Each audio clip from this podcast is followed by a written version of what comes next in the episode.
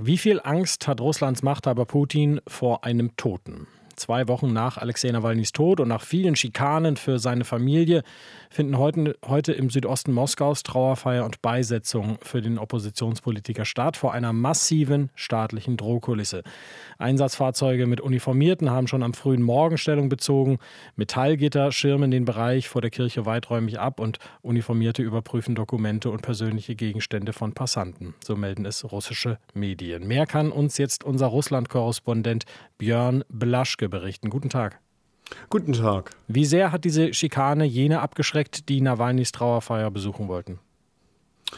Naja, es waren ein paar tausend Leute dort. Insofern ist das relativ viel. Aber andererseits muss man sich klar machen, dass in Moskau offiziell 14 noch was Millionen Menschen leben. Und dann ist es natürlich doch auch wieder in der Relation etwas wenig.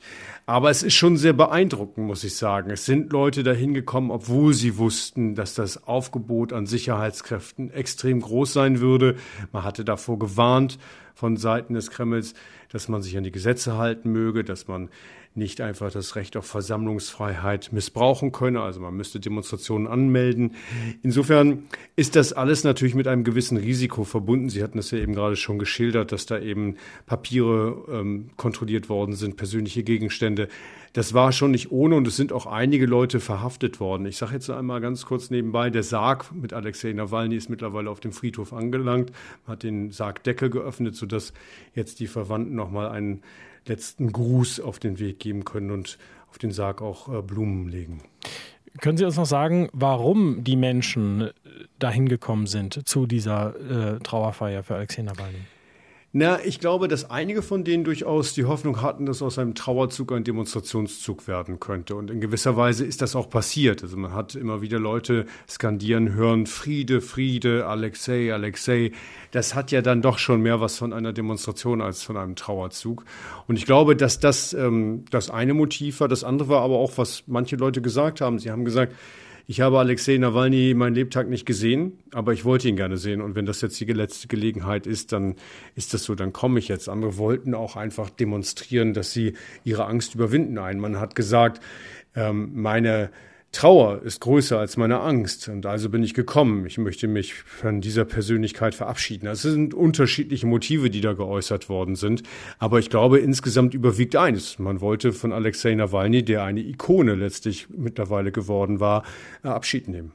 Und tatsächlich kann man jetzt hier im äh, Internet in einem Livestream auf YouTube sehen, wie also Leute am geöffneten Sarg von äh, Alexei Nawalny vorbeigehen, Blumen vorbeibringen, quasi ihm die letzte Ehre erweisen. Herr Blaschke, was können Sie uns zu der Trauerfeier erzählen, die heute Mittag stattgefunden hat?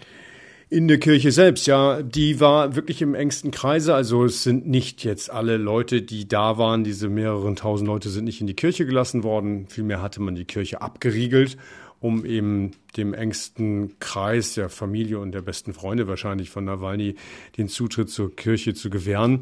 Ähm, da war es dann mehr oder weniger im Sinne der russischen Orthodoxie auch so, dass der Sarg äh, eine gewisse Zeit dort offen gestanden hat und man, das wie es jetzt auch im Friedhof so ist, einen ähm, letzten Gruß sozusagen abgeben kann. Das hat man da in der Kirche gemacht. Ähm, man hat dann eine Predigt, eine Trauerandacht gehört und ist dann sehr schnell letztlich aus der Kirche auch wieder raus. Wie hätte das insgesamt eine halbe Stunde gedauert. Insofern ähm, ist das jetzt tatsächlich, was wir da sehen können, was Sie gerade auch gesagt haben, ist das jetzt einer der letzten Momente, in denen hm. Alexei Nawalny noch auf der Erde ist. Herr Blaschke, nochmal zurück zu den Uniformierten, den Stahlgittern, den Kontrollen und Schikanen äh, rund um diese Trauerfeier. Wie viel Angst hat Machthaber Putin immer noch vor Alexei Nawalny, auch wenn der tot und dann im Laufe des heutigen Tages dann auch begraben ist. Ich weiß gar nicht, ob er so viel Angst vor ihm hatte oder vielmehr vor dem, was Nawalny ja auch präsentiert hat, was man so ein bisschen vergisst. Nawalny steht ja so als Ikone da, aber er war eben auch letztlich Begründer einer Graswurzelbewegung. Er hat es geschafft, als Blogger Leute zu agitieren und gegen Korruption anzutreten. Und so Graswurzelbewegungen gibt es einige in Russland.